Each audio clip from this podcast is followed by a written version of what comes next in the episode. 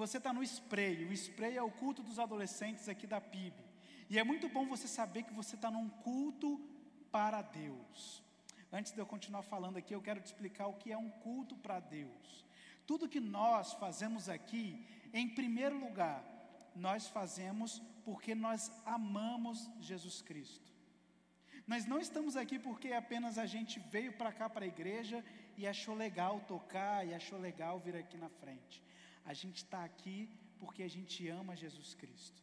As pessoas que estão aqui na frente, que você está vendo cantando, tocando, elas um dia reconheceram Jesus Cristo como seu único e suficiente Senhor e Salvador.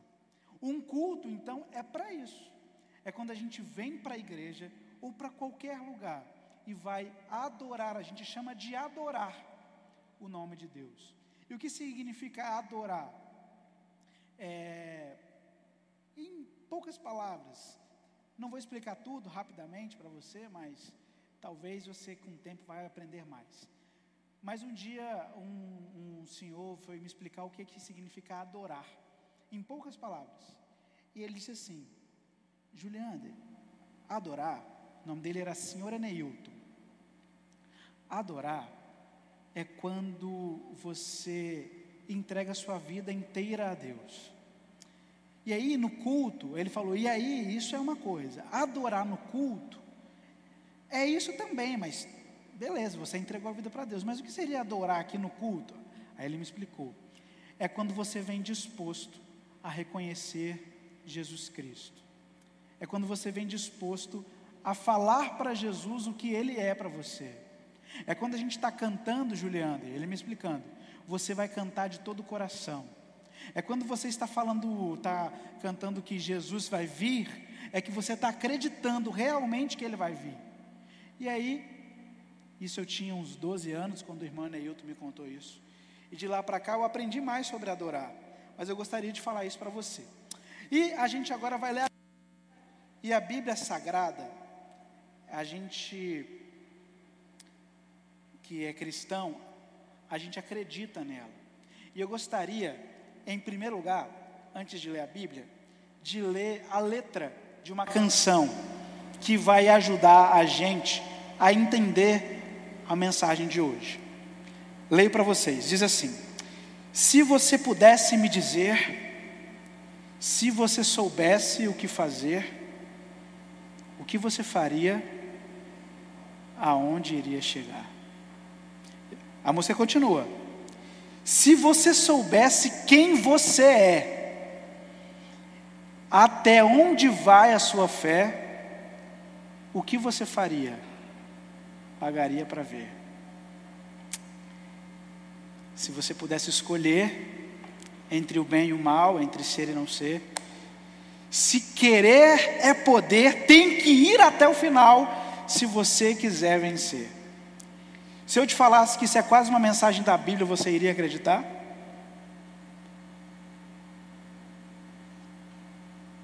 Você iria acreditar? Se eu te falasse que isso é quase assim, ó, vou ler um versículo aqui, eu preguei, é a mensagem da Bíblia. O nosso, um dos maiores, nossos maiores problemas, quando a gente é adolescente, não é verdade, não é problema. A gente está construindo quem nós somos. E aí, eu gostaria de pegar um trecho dessa música para a gente falar hoje. Se você soubesse quem você é, até onde vai a sua fé, o que você faria? Você sabe quem você é? Você só vai ir até determinado lugar se você sabe quem você é. Porque senão, se você está deixando que outras coisas, outras circunstâncias, outras pessoas digam para você quem você é, você está trilhando os caminhos dessas outras pessoas e não os seus caminhos. E eu gostaria hoje que você pegasse o seu celular, abrisse a sua Bíblia, lá no livro de Êxodo.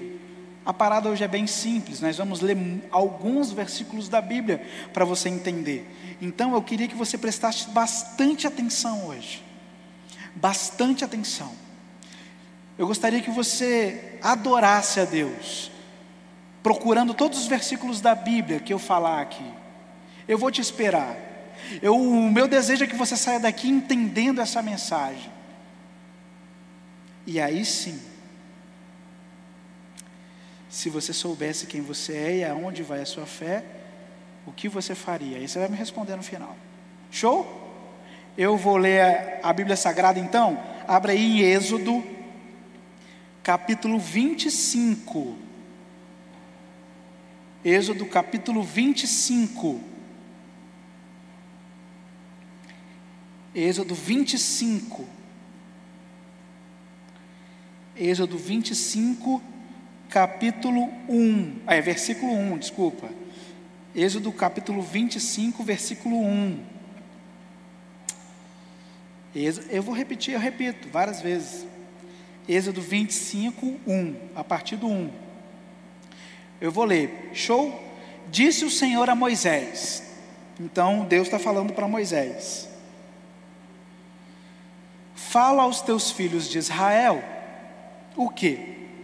Que me tragam oferta de todo homem cujo coração o mover para isso, dele recebereis a minha oferta.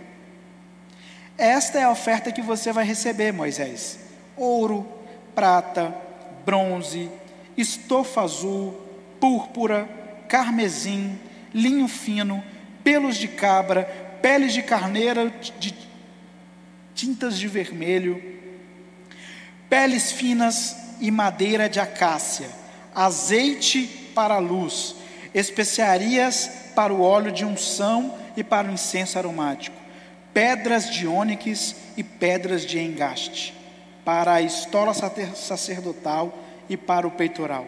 E me farão, agora aqui, se liga aqui, hein?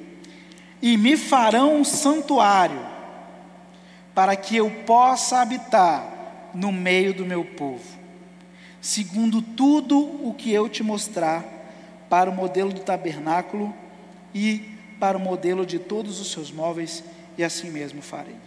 A, a pergunta que nós vamos responder hoje é: quem eu sou? Quem você é?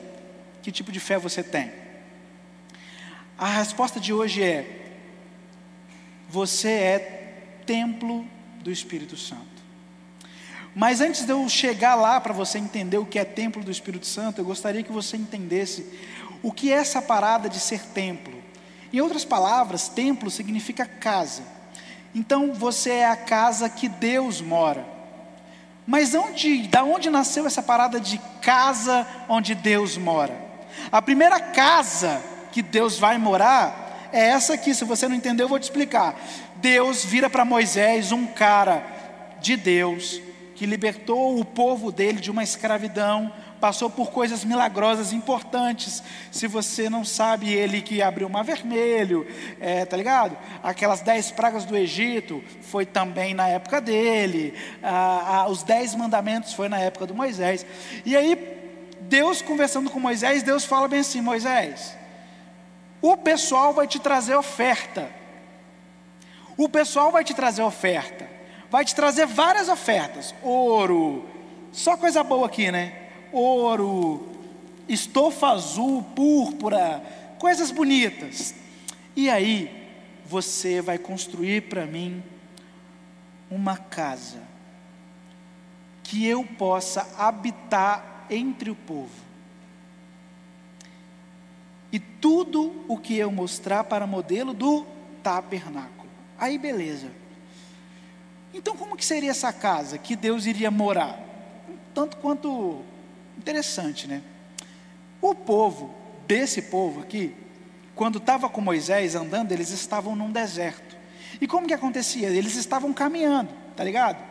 E eles iam andando no deserto, e eles tinham casas. E as casas deles eram tipo barracas, que eles armavam no deserto, ficavam ali. Depois de um tempo eles tiravam o acampamento, seguiam mais um pouquinho e continuavam andando. E aí Deus fala bem assim: Moisés, esse pessoal vai te trazer oferta para você construir uma casa, para eu morar no meio do povo. E essa casa vai ser igual à casa que eles moram. Igual não, Moisés, parecida. Vai ser uma barraca, vai ser um tabernáculo. porque eu quero morar no meio deles. A primeira casa, então, que Deus faz, é uma casa que Ele pode morar no meio do povo, tá ligado? Para e pensa, para e pensa. Você tem sua casa aqui, o outro tem a casa ali, e seu vizinho é Deus. E você olha para sua casa e fala: Nossa, minha casa é bonita. Você olha para a casa de Deus e fala: Nossa, a casa de Deus parece com a minha casa. É um, é um tabernáculo igual o meu, é uma, é uma barraca. Eles montam e desmontam. O que, que Deus estava querendo falar para a gente com isso? Ele estava querendo falar bem assim: Eu quero morar no meio de vocês. Eu quero ser vizinho de vocês. Eu quero estar junto de vocês. Eu quero estar pertinho, sabe?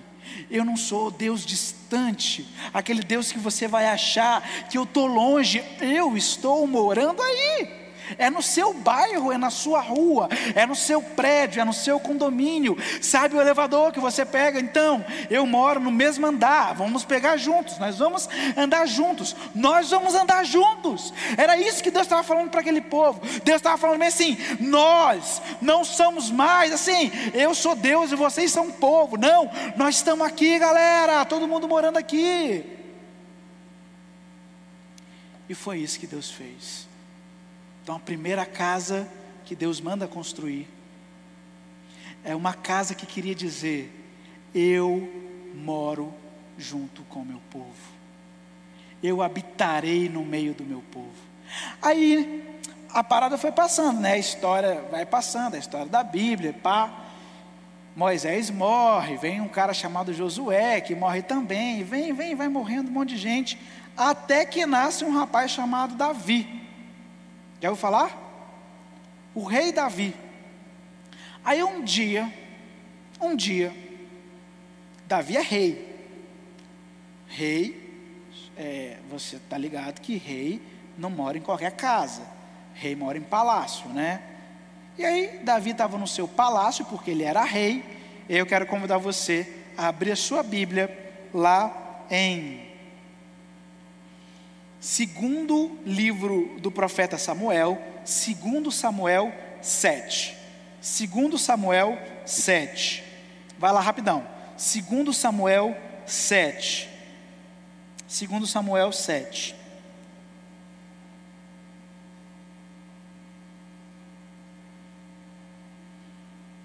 Segundo Samuel 7 diz assim: Sucedeu que, vírgula, habitando o rei Davi em sua própria casa, tipo então num palácio, tendo-lhe o Senhor dado descanso dos seus inimigos, porque ele era um rei, e você sabe que naquela época os reinos degladiavam, né? Aí, aí não tinha inimigo. Disse o rei ao profeta Natan, então disse Davi: Olha, olha o que Davi disse, hein? Eu moro em casa de cedros, e a arca de Deus se acha numa tenda. Disse Natão ao rei: Vá, faze tudo quanto está no teu coração, porque o Senhor é contigo. O que que o Davi estava querendo fazer? Davi olha para o templo, para a casa dele e fala: Caraca, mano, eu moro num palácio e Deus está morando numa tenda. Não. Será que você está certo? Chamou Natan, que era o colega dele, que era um profeta. Falou: Natan, se liga, eu sou o rei. Deus é Deus, eu sou o rei. Moro numa casa bonita. E Deus morando numa tenda. Vamos construir um templo. Vamos construir um templo. Só que qual era o objetivo de Deus quando construiu a tenda? Morar no meio do povo. Aí Natan foi falou com Deus e Deus falou bem assim: Natan, cara, isso aí não, não é meu objetivo, cara. Se você for continuar lendo lá, né? Davi não, essa aí não, Davi não está, não, não, não, não. Não é esse o meu objetivo. Meu objetivo é ficar perto do povo. Eu gosto do povo. Eu amo meu povo, povo de Deus. Só que você sabe da história, se você não sabe, eu vou te contar, que o templo foi construído. Mas não foi o templo de Davi, foi o templo do Salomão, que é o filho de Davi, porque Salomão morre. Salomão morreu. Aí o filho do Davi continua o reinado e constrói o templo, hoje conhecido como Templo de Salomão. Primeiro livro dos Reis, capítulo 6, 1, não precisa abrir não, só acompanha, diz assim: 480 anos depois que o povo de Israel havia saído do Egito, no quarto ano do reinado do Salomão em Israel, no mês de Zive, o segundo mês, Salomão começa a construir o templo. Então se liga, então a primeira casa que Deus teve foi um tabernáculo, uma barraca, porque ele queria habitar no meio do povo. Aí veio o rei Davi, falou essa parada aí, e aí o Salomão construiu a segunda casa de Deus, que era um templo. E mano, era o templo. Era um negócio assim, sensacional. Fizeram uma réplica desse templo aqui no Brasil, lá em São Paulo. Você chega lá, se, olha, se é grande hoje, imagina a época.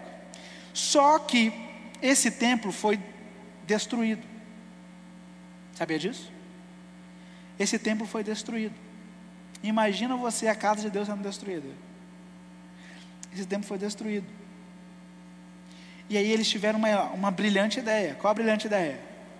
Vamos construir o quê? Outro templo. E eles construíram outro templo. E um dia nasce um menino em Belém, que anda feliz na região da Galileia.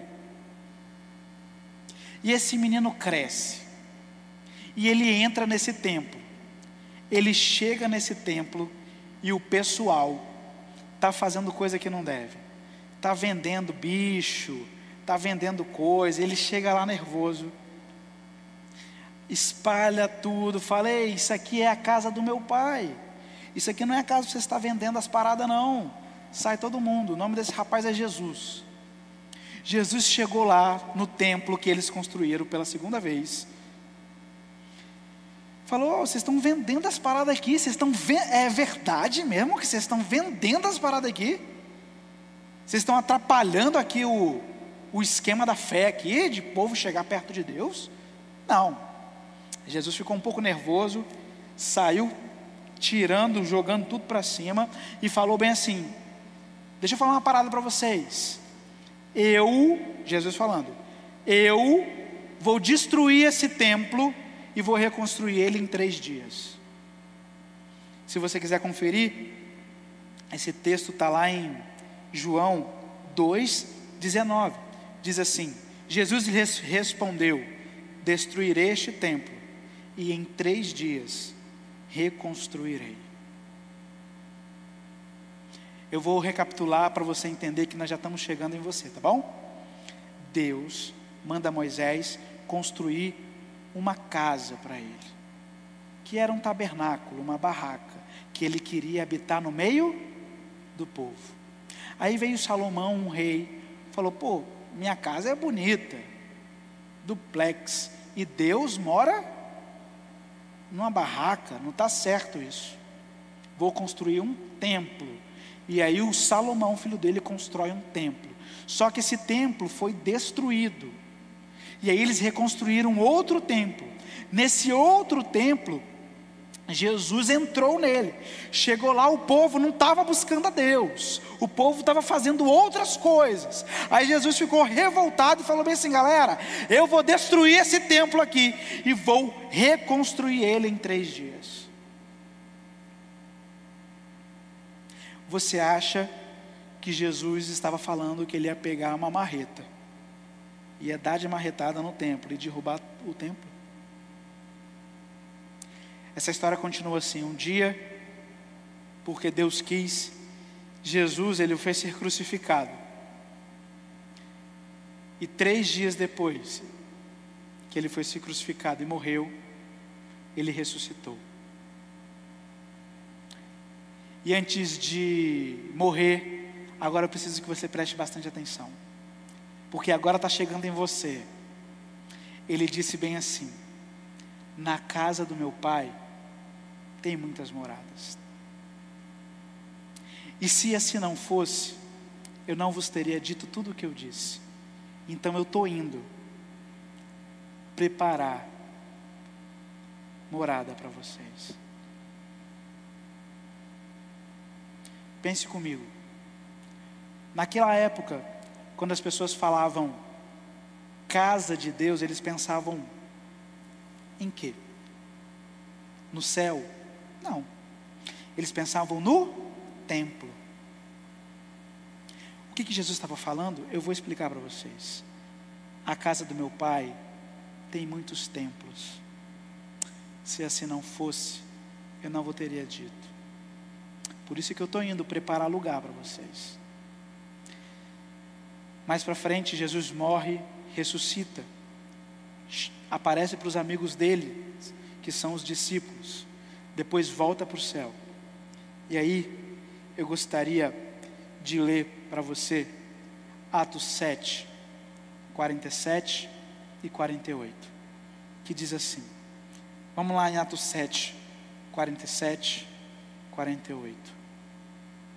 Atos 7, 47 e 48 diz assim: Salomão, quem edificou a casa. Entretanto, Deus não habita em casas feitas por mãos humanas.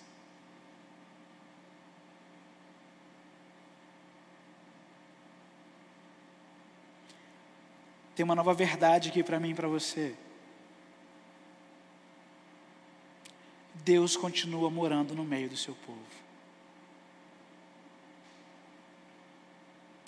Deus continua morando no meio do seu povo, porque foi isso que ele quis desde o princípio. Deus nunca quis que construísse um templo para ele, para ele ficar lá dentro. Inclusive, não tem como segurar Deus lá dentro, né? Deus continua morando no, no meio do seu povo. Mas agora, Deus mora dentro de você. Deus mora dentro de cada um daqueles que aceitam Jesus como Senhor e Salvador. Eu vou voltar ao início da minha mensagem. Se você pudesse me dizer, se você soubesse o que fazer, o que você faria? Onde você iria chegar? Se você soubesse quem você é e até onde vai a sua fé, o que você faria? Pagaria para ver. Hoje, uma verdade nova inunda o seu coração. Você é casa de Deus. Deus mora dentro de você. Sabe o que isso significa? Que todos os templos aqui de Vila Velha, inclusive esse, nós podemos destruir, todos eles, botar todos no chão. Deus continua tendo uma casa. Sabe o que isso significa? Que quando você sai daqui e vai para qualquer lugar, Deus está dentro de você, Ele está lá também. Sabe o que isso significa? Que você nunca estará sozinho. Sabe quando você está chorando lá na sua casa, no seu quarto? Sabe quando você está lá deprimido porque aconteceu alguma coisa? Você não está sozinho, porque Deus mora dentro de você. Você não está mais só. Não existe mais essa possibilidade. Deus mora dentro de você. Você é a casa que Deus sempre quis morar. Quando Jesus disse: Eu vou destruir esse templo e vou reconstruir ele em três dias, ele estava dizendo bem assim: Eu vou morrer e vou ressuscitar. E todos aqueles, todos aqueles que entenderem isso, serão a minha casa. E eu gostaria de concluir com uma verdade. É uma verdade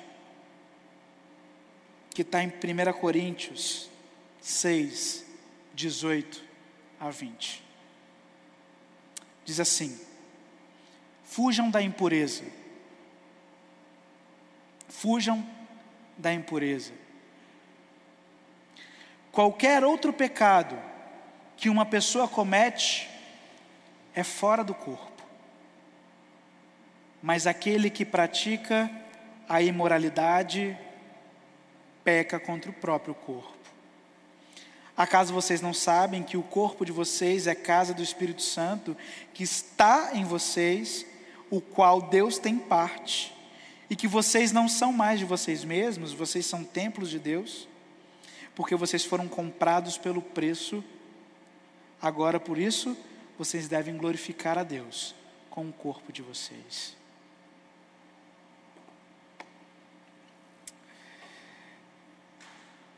Se você me soubesse me dizer até onde vai a sua fé, se até sua fé chega em que Jesus morreu pelos seus pecados, e você aceitou Ele como seu Salvador, você é casa de Deus. E se você é casa de Deus, tem aqui uma verdade para mim e para você nós precisamos fugir da impureza. Porque aquele que pratica a imoralidade deste mundo, e quando ele fala imoralidade, eu gostaria que você entendesse não somente como imoralidade sexual,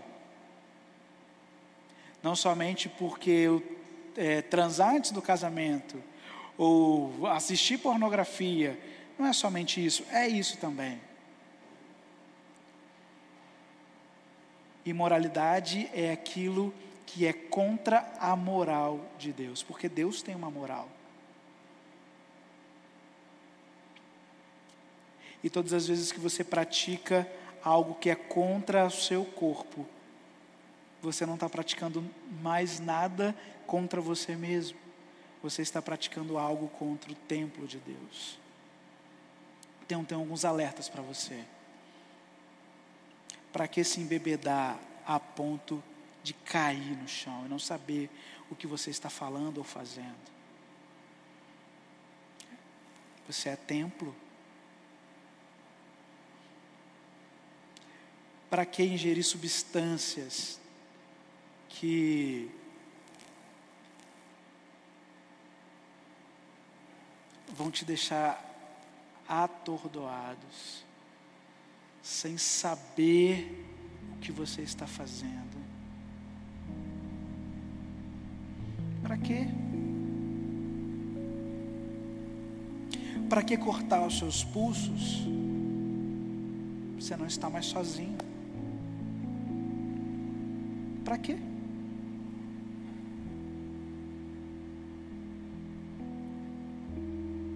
Para que isso? Sabe por que até ontem você estava fazendo isso? Porque você não sabia quem você é. E você não sabia até onde ia a sua fé. Hoje eu tenho uma verdade nova. Você é casa.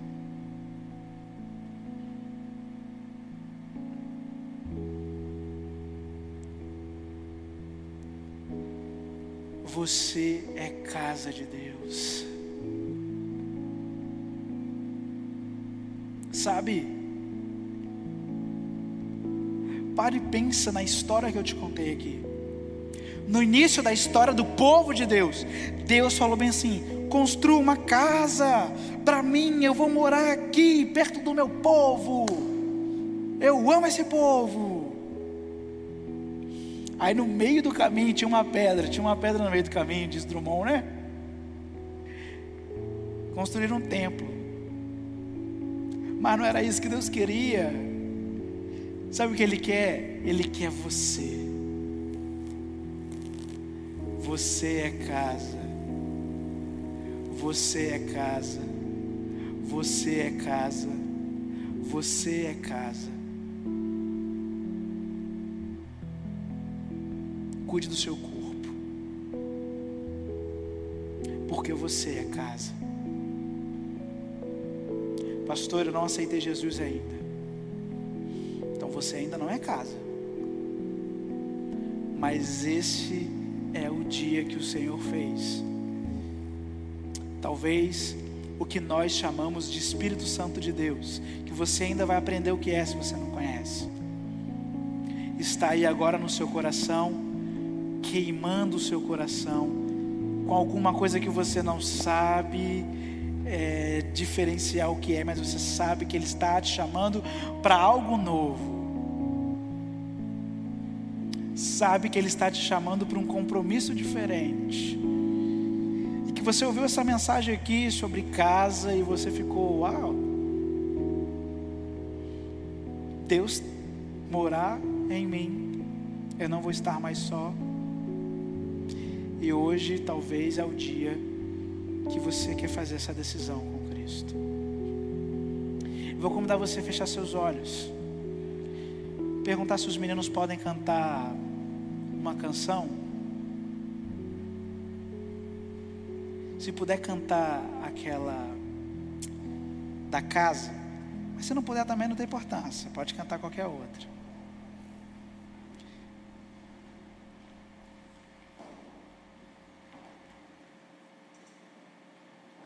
É, você é bem-vindo aqui. Tem como ou não? Ensaiou? Ah, vocês são ótimos. Enquanto eles vão tocar, eu vou vir aqui para baixo.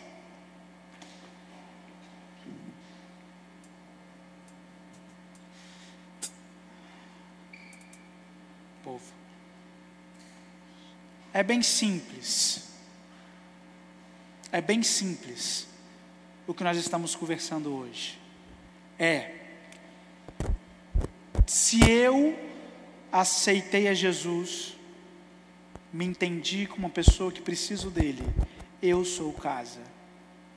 Se eu sou casa e ainda não tinha entendido que eu sou casa dele, se eu sou templo, minhas atitudes estavam me levando para um lugar que eu estava é, maltratando o templo de Deus. São só essas duas perguntas, essas duas situações que temos aqui. A primeira pergunta hoje é: existe alguém aqui que quer pela primeira vez aceitar Jesus como Salvador da sua vida? Vou pedir você para fechar seu olho, mesmo todo mundo, para você não constranger ninguém que está por aí. Porque quem quiser vai levantar a mão e ninguém vai ver. Existe alguém aqui nessa noite, fala bem assim: eu quero hoje aceitar Jesus. Eu quero hoje. Tem alguém aqui? Levanta a mãozinha. A gente vai. Amém. Deus te abençoe. Pode abaixar. Deus te abençoe. Pode abaixar. Tem mais alguém aqui? Pode começar a cantar.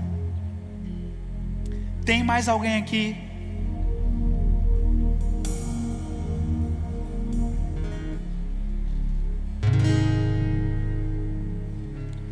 Amém. Eu tenho uma outra pergunta.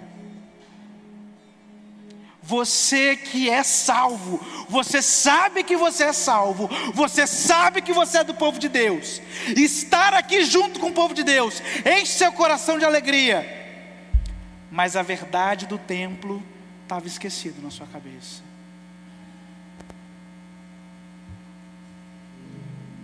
E você começou a ficar com várias pessoas, e você começou a usar coisas que você não deveria usar.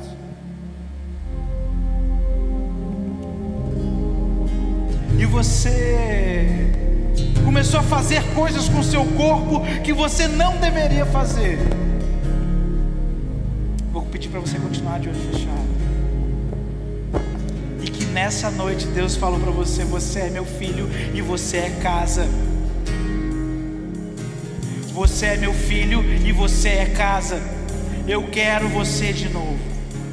Sempre vou querer você de novo, porque eu sou Deus que gosto de habitar no povo. Temos alguém aqui que tinha se esquecido dessa verdade e hoje quer retornar. Ninguém está vendo, mas eu pedi para você levantar a mão bem alto. Amém. Glória a Deus.